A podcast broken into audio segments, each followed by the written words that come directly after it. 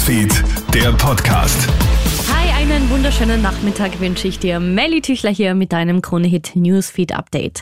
Warum geht bei der Umsetzung der Tierschutzgesetzesnovelle nichts weiter?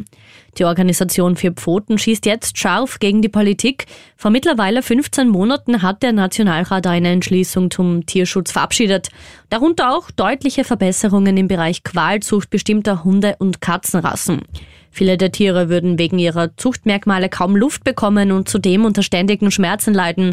Doch bis heute hat die Politik hier keine einzige Verbesserung umgesetzt, so Veronika Weißenböck von Vier Pfoten. Es gibt unfassbar viele Qualzuchten, gerade bei Hunden und bei Katzen. Deformiertes Knochen, Skelett, Erbkrankheiten, Blindheit, Taubheit. Also das ist eine einzige Tierquälerei und hier muss endlich ein Riegel vorgeschoben werden. Wien, Graz, Linz und Innsbruck unter anderem in diesen Städten haben heute früh wieder Klimaaktivistinnen und Aktivisten für Behinderungen im Frühverkehr gesorgt.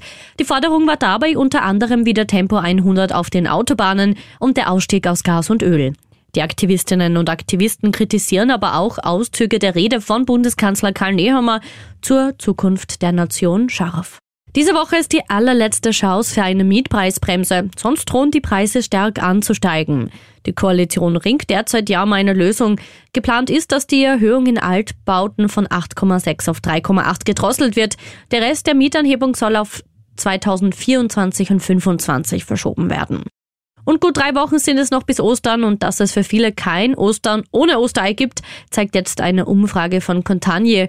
Für neun von zehn Österreicherinnen und Österreichern gehören Eier zum Osterfest, so Elisabeth Voltmar. 43 Prozent der Österreicherinnen und Österreicher essen dabei an diesen drei Osterfeiertagen bis zu zehn Eiern. Ein Drittel ist bereits offen für vegane Alternativen.